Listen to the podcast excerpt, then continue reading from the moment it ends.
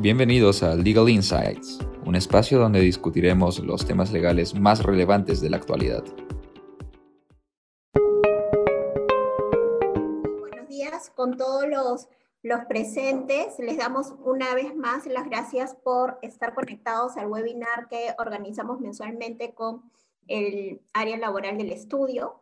Eh, para los que no me conocen, soy Cristina Oviedo, soy del área laboral del estudio Payet y en esta oportunidad me acompaña Shirley Quino, abogada asociada senior del estudio, y quien nos va a hablar sobre el tema de las implicancias laborales vinculadas con eh, las vacunas del COVID-19, que es un tema que justamente ha estado en boca de, todas, de todos en estas eh, últimas semanas. ¿no? Vamos a ver todo lo que tiene, todo lo relacionado a las vacunas, pero desde el punto de vista eh, del ámbito laboral. Eso es lo que vamos a tratar el día de hoy. Antes eh, de, empezar, les recuerdo que están disponibles eh, siempre eh, los canales del estudio, estamos hablando de la página web del estudio, del blog, Ahí se cuelgan todas las noticias eh, legales vinculadas con la COVID-19 y en general cualquier eh, noticia del ámbito legal siempre es este, colgada en el blog y la página web del estudio. Ahí podrán eh, encontrar información no solamente vinculada al ámbito laboral, sino cualquier rama del derecho. Así que los invitamos a, visitar este, la página web del estudio, el blog y a seguirnos también en las redes sociales.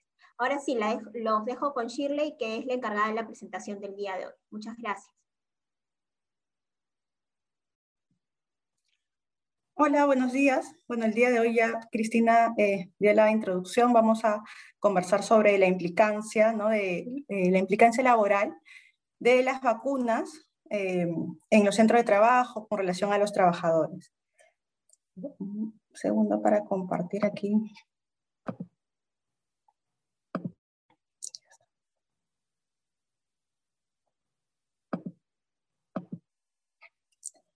Bien, en primer lugar, es importante tener en cuenta que eh, existe eh, un plan nacional de vacunación, ¿no?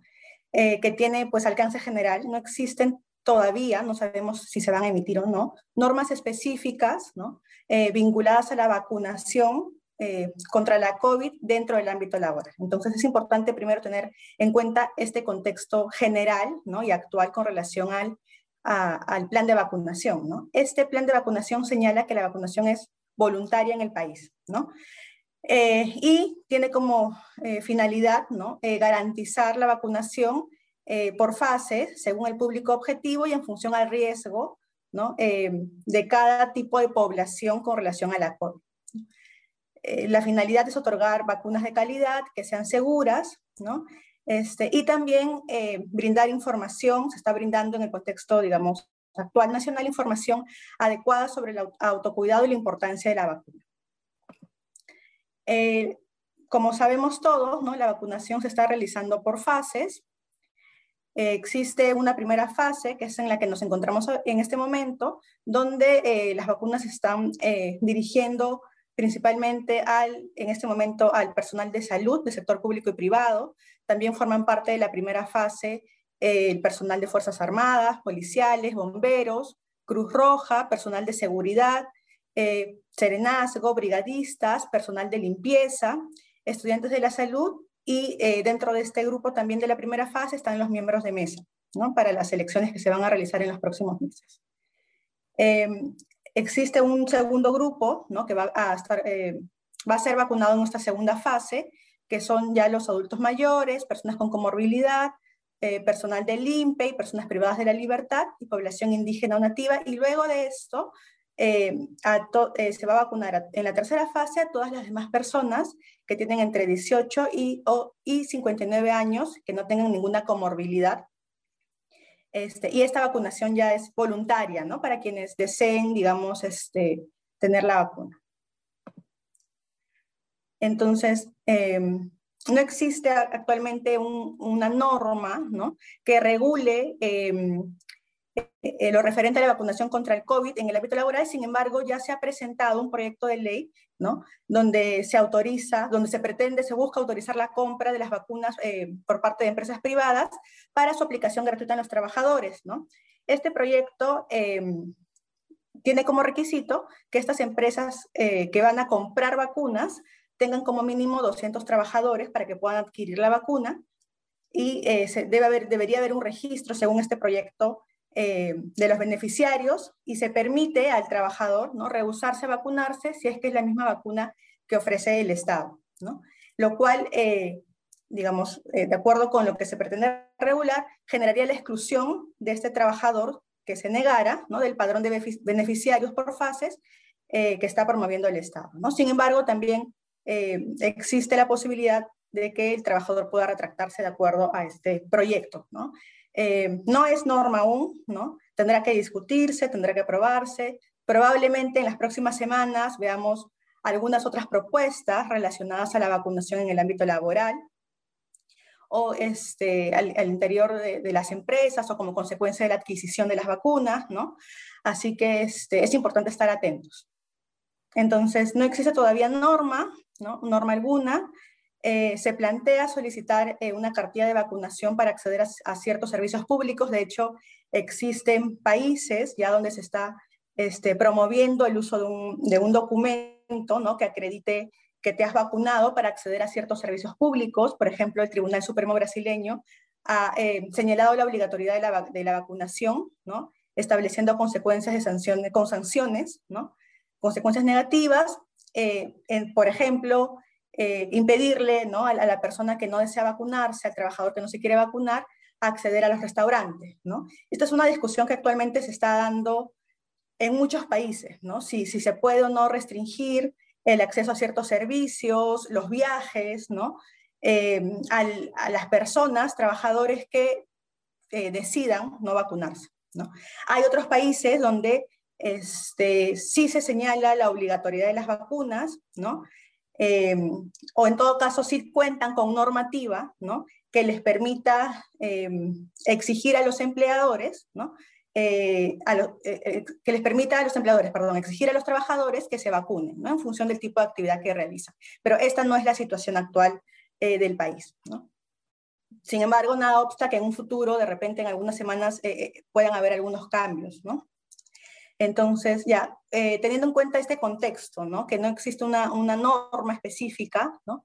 Eh, surgen ciertas eh, preguntas, dudas con relación a qué cosa puede, qué cosa debería hacer el empleador ¿no? en el contexto del marco laboral, desde la contratación, desde la etapa de postulación, ¿no?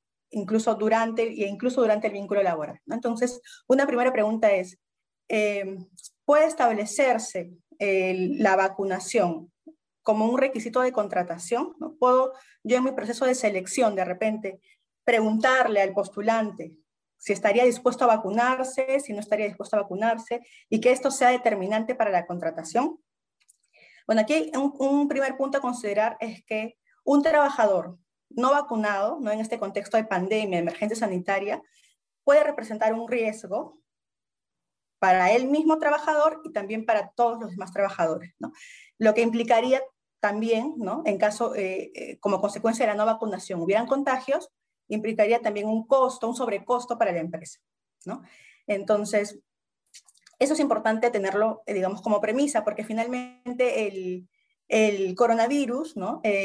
es un riesgo biológico que es reconocido y que tiene que ser reconocido incluso en los documentos de seguridad y salud en el trabajo por parte del empleador, ¿no? Eh, a fin de eh, que puedan establecerse ciertas medidas de control. ¿no? Entonces, como partiendo de esa premisa, ¿no?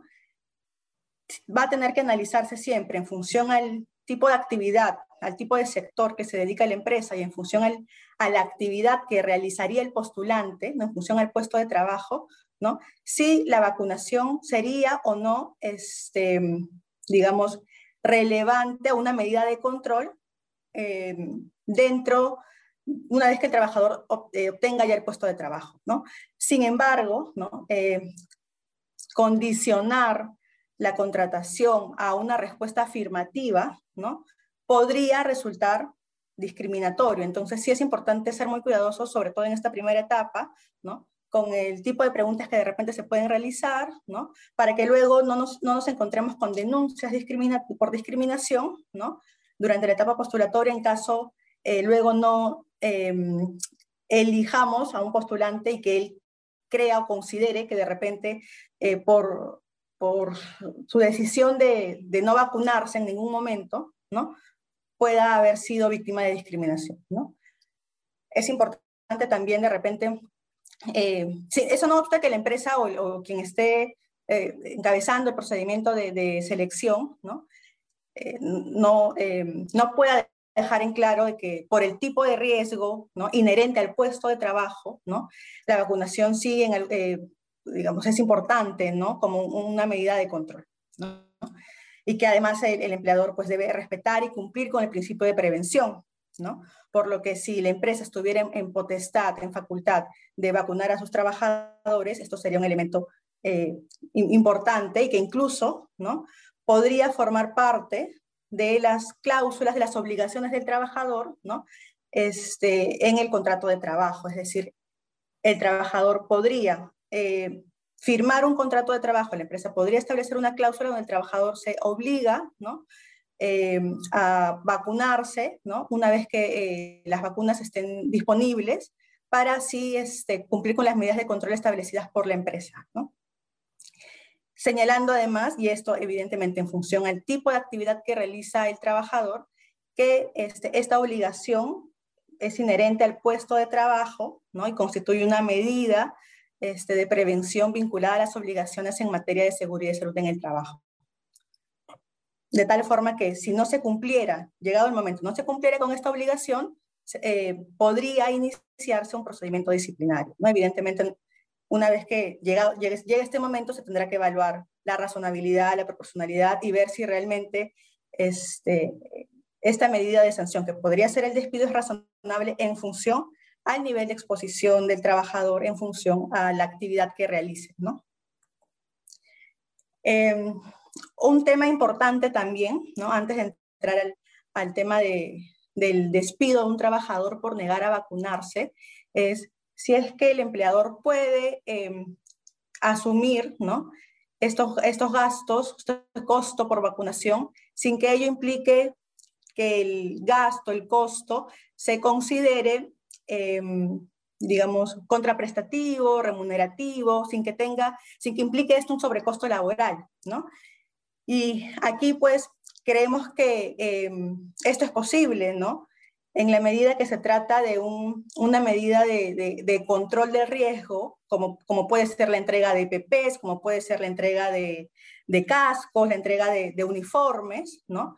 la empresa podría asumir este, este costo sin que ello tenga luego, sin que ello implique un incremento en los beneficios laborales, en los, en, los aportes, ¿no? a, la, a, a salud, a ONP, etc. ¿no? Entonces, esto es posible. El empleador podría asumir este costo, eh, este costo por la vacuna sin sobrecostos laborales. ¿no? Eh, podría el empleador, ¿no? otra, otra, eh, otra, otra pregunta ¿no? que surge es si es que el empleador podría descontar ¿no? este, del, del salario del trabajador el costo de la vacuna, es decir, o de descontarlo de repente parcialmente, descontarlo de repente este, en su totalidad, ¿no? Aquí es importante tener en cuenta que todo descuento de remuneración requiere necesariamente que el trabajador, que la trabajadora eh, hayan autorizado el descuento, ¿no? Por lo cual, de ser este el caso, ¿no? De ser el caso que la empresa eh, quiera que el trabajador asuma parte o todo el costo de la vacuna, ¿no? La vacunación tendría que ser voluntaria al interior de la empresa. Porque en la medida que la vacunación es, va a ser este, descontada, que el costo va a ser descontado, tendría que contarse con esta autorización, ¿no? ¿Podría el, el empleador eh, brindar de repente algún incentivo económico, ¿no? Para los trabajadores que se, que se vacunen o que se vacunaron, podría ser, ¿no? Este, eso es algo también que se está realizando eh, en algunos países, se está este, estableciendo el otorgamiento de, incentivos, ¿no? Es voluntario para la, tendría que ser voluntario para la empresa y evidentemente tendrían que ser de aplicación general. Si se va a otorgar un incentivo, ¿no? Es importante contar con una política establecida, que sea de aplicación general, ¿no? Para que se pueda deducir el gasto, em, establecer una metodología clara del monto del incentivo, este, en la medida que no va a ser contraprestativo porque no se va a pagar como consecuencia de la prestación de servicios, ¿no? estaríamos ante eh, un, un beneficio, una asignación de naturaleza no remunerativa que solo estaría afecto a la renta de quinta categoría. ¿no? Entonces, este, esto, digamos, eh, es esto en el contexto actual, ¿no? que no, no existen todavía eh, normas ¿no? Que regulen todo este tema de la vacunación. Es importante también que eh, las empresas, a través de su médico ocupacional, ¿no? empiecen a revisar este, sus documentos de gestión de seguridad y salud en el trabajo, ¿no? para ver eh, en función del tipo de puesto de la actividad en qué casos la vacunación puede ser ¿no? Eh, una medida de control obligatoria para evitar ¿no? el contagio al trabajador que ocupe ese puesto específico que tenga un riesgo alto, muy alto de exposición. ¿no? Entonces, eh, con, este, con, este, digamos, con, estos lineamientos del médico ocupacional, con esta modificación de los documentos de gestión en materia de seguridad y salud en el trabajo, el empleador podría, dentro del marco laboral, ¿no? y en función a, su facultad de fiscalización, podría este, supervisar que cada uno de los trabajadores que ocupan estos puestos de riesgo alto, ¿no? de exposición al COVID, este, se hayan vacunado. Entonces, si, la pregunta es, ¿se podría despedir a un trabajador por negar a vacunarse?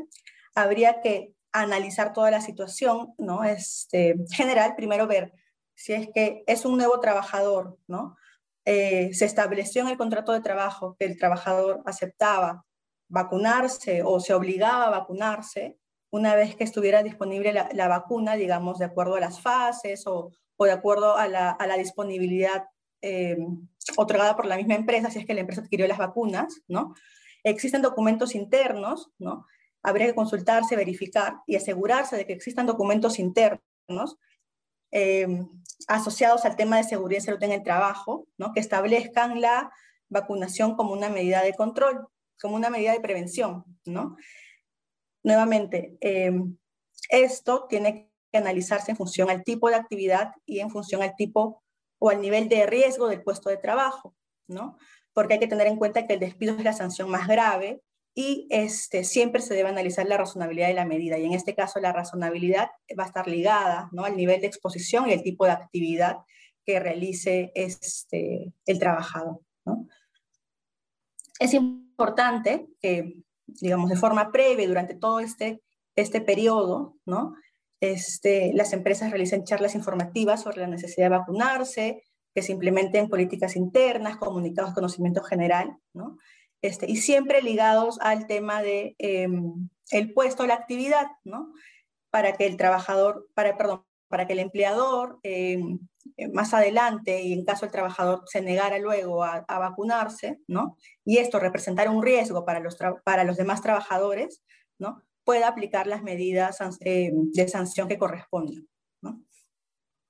Ahora, en el contexto, en el supuesto de que la empresa ha implementado adecuadamente sus políticas internas, en el, eh, existe un contrato o existe un documento donde el trabajador, digamos, este, se compromete a vacunarse, ¿no? Porque es consciente del nivel de riesgo de exposición que tiene en el centro de trabajo por la actividad que realiza, en, en caso el IPRC establezca, el IPRC y los documentos de gestión de seguridad y salud en el trabajo establezcan como una medida preventiva de control contra riesgo del coronavirus, este, la obligatoriedad de, o la medida de vacunación, ¿no? Este, podría iniciarse un procedimiento de despido analizando el caso en concreto, ¿no? Eh, y aquí es importante tener en cuenta que todo procedimiento de despido, ¿no? Eh, debe realizarse conforme al, procedimiento señalado en la norma, ¿no? Y debe eh, contar con una causa justa. Y la causa justa, de acuerdo a nuestras normas laborales, pueden estar vinculadas a la conducta o pueden estar vinculadas a la capacidad. Entonces, van a estar vinculadas a la conducta este, si de repente estamos ante, una, ante un incumplimiento ¿no? de una obligación esencial, inherente al eh, puesto de trabajo, como podría serlo el caso de no vacunarse cuando estamos ante un trabajador con un riesgo alto de exposición en una actividad eh, empresarial que implica un alto contacto con personas, ¿no? Y esto se ha establecido así de repente, en el, se establecido así en el contrato de trabajo, ¿no? Entonces, para iniciar un procedimiento eh, de despido por falta grave relacionado al incumplimiento de las obligaciones de trabajo, es decir, eh, por causa justa vinculada a la conducta, deberá evaluarse en cada caso si, si esta sanción es o no es proporcional, si es razonable, ¿no? De ser el caso, eh, se tiene que imputar la falta, ¿no? Otorgar un plazo mínimo para que el trabajador presente sus descargos, ¿no? Y luego de eso, este, podrá sancionarse.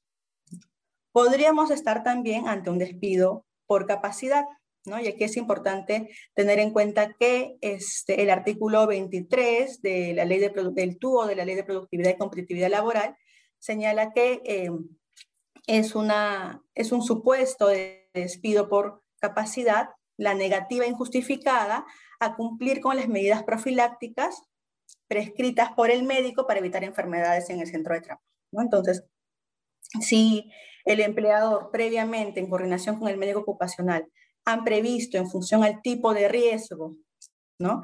este, de contagio vinculado al, al COVID, que determinados puestos requieren como medidas de control o medidas profilácticas la vacunación para evitar contagios, para, digamos, si todo esto dentro del deber de prevención, podríamos estar ante un supuesto, ¿no?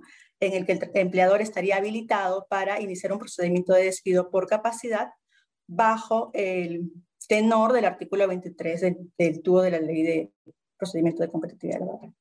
Entonces, aquí es importante tener en cuenta que el procedimiento para el despido por capacidad es distinto ¿no? de los procedimientos por faltas graves. Aquí en este caso el empleador imputa el, el, incumplimiento, en este caso sería la negativa injustificada a cumplir con las medidas profilácticas y debe otorgar un plazo, debe otorgar un plazo de 30 días para que el trabajador demuestre su capacidad. Si vencido el plazo ello no ocurre, entonces el empleador podría este, despedir al trabajador, ¿no? Conforme a ley. Si no se realizara el despido eh, bajo la causal eh, eh, tipificada, ¿no? O esto no se puede acreditar, vamos a estar en un supuesto de despido arbitrario, ¿no? Incluso si es que existiera la causal y no se sigue el procedimiento, vamos a estar en un supuesto de despido arbitrario y esto nos, nos puede ocasionar contingencias, ¿no? Reclamos ya a nivel judicial por parte del trabajador. Entonces, digamos, para cerrar ya un poco la charla, es importante tener en cuenta que, de acuerdo a las normas generales, ¿no? al plan de vacunación, ¿no? no, se ha establecido que la vacunación sea obligatoria, ¿no? pero dentro del marco laboral este, y en función al tipo de riesgo, ¿no? que sea eh, tipo de riesgo de, contagio inherente al puesto de trabajo, el empleador podría aplicar ciertas medidas para establecer este, una obligatoriedad de las vacunas, ¿no? la vacunación como una medida de control del riesgo eh, por el COVID. ¿no? Es importante para, eh, para, digamos, para que los trabajadores también le den la importancia necesaria a la vacunación que eh, los empleadores realicen charlas de concientización sobre la importancia de la vacunación, ¿no? Este, y sobre todo, ¿no? Eh, especificar, ¿no? evidenciar que, que, en función de la actividad, ¿no? Esto es, eh, la vacunación es importante y está encausada dentro del deber de prevención. ¿no? Es importante también que el empleador implemente documentos internos, ¿no? que pueden ser políticas internas, pueden ser en los documentos eh, asociados a la seguridad y salud en el trabajo, ¿no? que en los nuevos contratos se establezcan cláusulas relacionadas a eh, la vacunación, no solamente la vacunación contra el COVID, sino en, general relacionados al contexto del COVID, ¿no? como puede ser este, la obligatoriedad y la importancia del uso de los EPPs, ¿no? de que comuniquen si es que tienen un familiar, comuniquen de forma inmediata si tienen un familiar este, con COVID, ¿no? Si han tenido contacto directo con una persona eh, que es caso sospechoso confirmado de COVID, ¿no? Es importante también que se revise el tipo de eh, en función del tipo de actividad el nivel de riesgo de cada puesto de trabajo, ¿no? Y probablemente ya muchos empleadores lo han identificado, ¿no? Porque esto es necesario para, eh, digamos, operar en el marco de la emergencia sanitaria, ¿no? Pero es importante volver a revisarlo, ¿no? y determinar en función de esta, de esta calificación en qué casos la vacunación, digamos, sería importante, ¿no? Em, para establecerlo en el contrato de trabajo, para establecerlo en los documentos internos de gestión. Ahora, ¿qué, qué sucede eh, si el trabajador no, no desea vacunarse, ¿no? Y de repente durante eh, todo el tiempo previo a la vacunación ha estado realizando trabajo remoto. ¿Podría el trabajador exigir este, seguir realizando trabajo remoto, ¿no?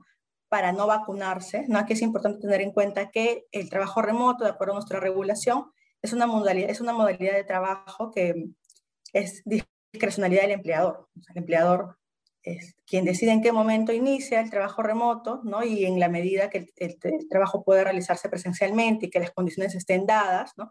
Condiciones legales, condiciones este, de seguridad y salud en el trabajo, entonces el empleador también decidirá en qué momento el trabajo remoto concluye. ¿no? es una facultad del trabajador elegir o optar por el trabajo remoto cuando ya existe la, digamos, eh, la disposición del empleador de realizar el trabajo presencial. Creo que, a ver, tenemos preguntas. Sí, gracias Shirley, primero por la exposición, súper, súper claro todo lo que has dicho. Vamos a empezar a absolver las, las preguntas que se han ido formulando. Si quieren hacer más preguntas, lo pueden hacer en el eh, recuadro que aparece en la parte de abajo, eh, que es preguntas y respuestas. Ahí vamos a leer nosotros este, las preguntas que han hecho y las vamos a ir absolviendo. Preguntan eh, si es que podría calificar como incumplimiento de medida profiláctica la negativa del trabajador a vacunarse y así poder eh, despedirlo por esta causal. De repente, Chile, nos puedes comentar un poquito al respecto. Ya lo, ya lo comentaste, pero para dejar en claro ese tema. Eh, sí, sería importante, ¿no? Para, digamos, eh, iniciar un procedimiento de despido asociado a esta causal, que previamente el empleador haya emitido, ¿no? Y en coordinación con el médico ocupacional, ¿no? sus documentos de gestión donde se identifique este, eh, la vacunación como una medida de control al riesgo eh, por COVID. Recordemos que este es un riesgo biológico, ¿no? que está identificado dentro de, de los documentos de gestión, dentro del IPRC de, de, todos los empleadores que actualmente se encuentran operando. ¿no? Entonces, una vez establecido esto como, un riesgo, como una medida, digamos, profiláctica, una medida de, de control contra el riesgo, el trabajador debería estar, digamos, obligado a cumplir con la medida de control. ¿no? Evidentemente tendrá que previamente hacerse el análisis de nivel de riesgo de contagio en función al puesto de trabajo. ¿no? Ya, después él dice que el, artículo 23 de la Ley de Productividad y Competitividad Laboral especifica evitar enfermedades o accidentes. ¿no? Eh, la vacuna no evita el contagio, sigue siendo aplicable. Lo que pasa es que lo que va a suceder es que va a reducir el riesgo de contagio, ¿no? Entonces, eh, siendo esto una medida, una medida de prevención, es igual que el uso de las mascarillas, por ejemplo, ¿no? No evita el contagio, pero te reduce el riesgo. Y dentro del centro de trabajo, todo trabajador está obligado a usar la mascarilla, ¿no? El incumplimiento del uso de mascarilla, el incumplimiento del uso de cualquier EPP, ¿no? Para trasladarlo, digamos, a, para hacer otro ejemplo, este, puede, puede conllevar a, a, sanciones, ¿no? Y en este caso también aplicaría una sanción, si es que ya se ha establecido previamente y el riesgo de contagio es, es, es alto, ¿no?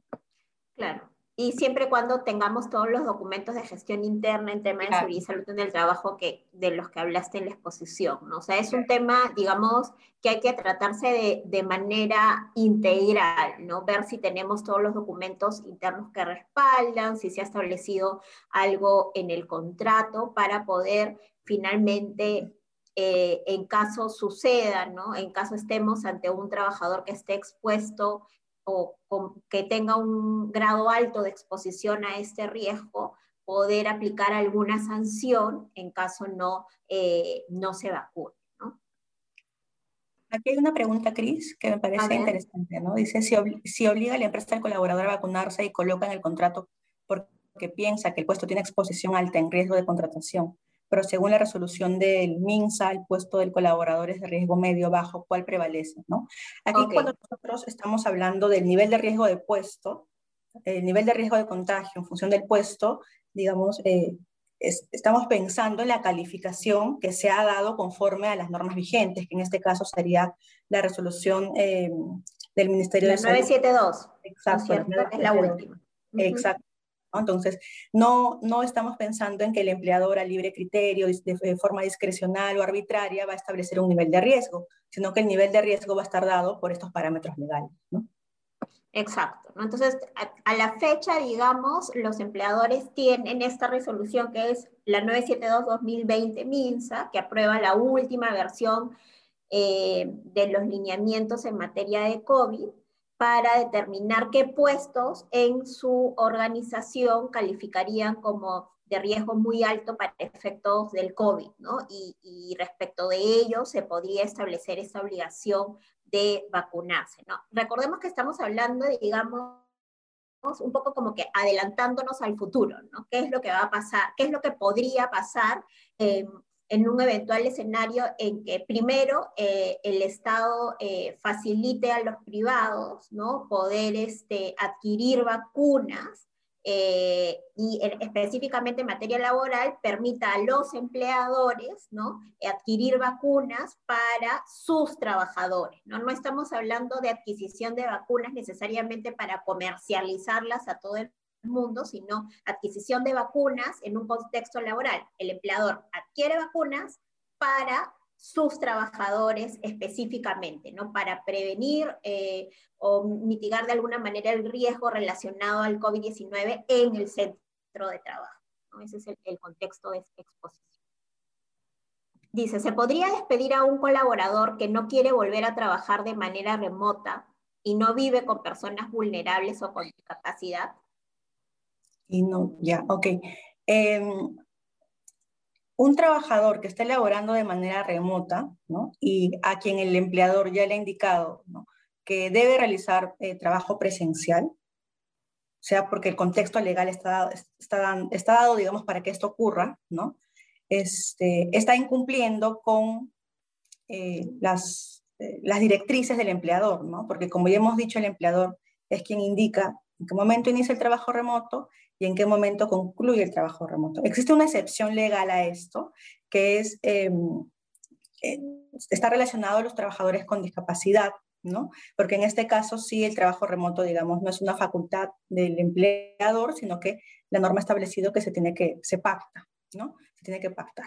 Pero si no estamos en ese supuesto y el trabajador se niega a realizar trabajo remoto y el empleador ya ha indicado que debe retornar a su trabajo, a su trabajo presencial, podríamos este, estar ya en un supuesto, podría configurarse en función a la cantidad de días de inasistencia al trabajo presencial, incluso un abandono de trabajo, ¿no? Que eh, generaría, podría generar este despido, ¿no? Es eh, para, para, complementar un poquito lo que dice Shirley, es importante ver en ese caso en específico si se cumplió con la obligación de, no sé si se acuerdan que la ley esta de trabajo remoto que implementó el trabajo remoto exigía eh, comunicar por escrito a los trabajadores a los que se les iba a aplicar esta modalidad de trabajo, ¿no? La duración de esta, de esta modalidad de trabajo, ¿no? Se ha, podido ir extendiendo, pero digamos, se debió comunicar, ¿no? si no lo han hecho, lo tienen que comunicar, entre otras cosas, la duración del, del, trabajo remoto, las medidas de seguridad y salud en el trabajo, quién va a aportar los equipos, ¿no? Todas esas consideraciones a tener en cuenta en el trabajo remoto debieron ser comunicadas por escrito. Si en esta comunicación se dice que el trabajo remoto va a estar aplicable hasta el 15 de febrero, a partir, ¿no? por dar una fecha, o a partir hasta el 14 de febrero, el 15 de febrero debió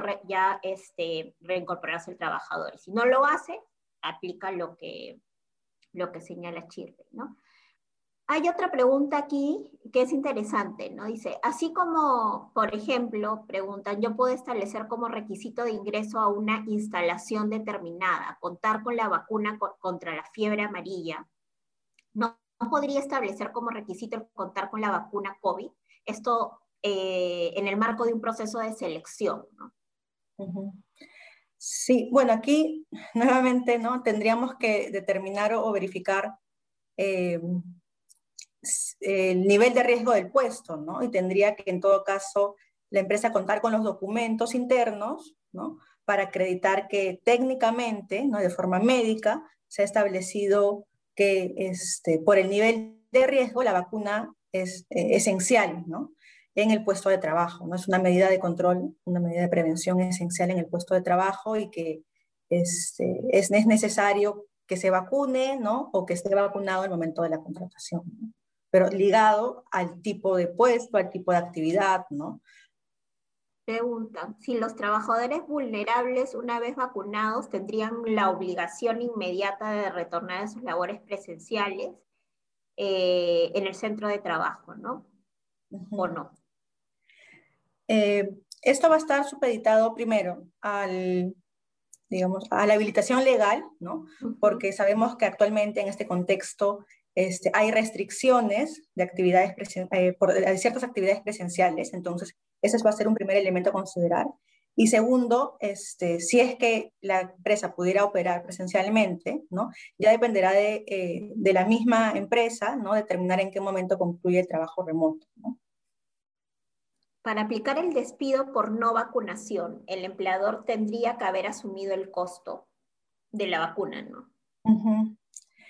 Eh, para aplicar el despido por no vacunación, ¿no? Sea, que, sea cualquiera de las dos causas, lo que habría que asegurarse es que eh, la vacunación sea necesaria e importante en función al tipo de actividad a nivel de riesgo y que la empresa cuente con todo el documento de sustento, todo el documento de sustento que así pueda acreditarlo, ¿no? Más allá de quién asume o no el, el, el costo de la vacuna, ¿no?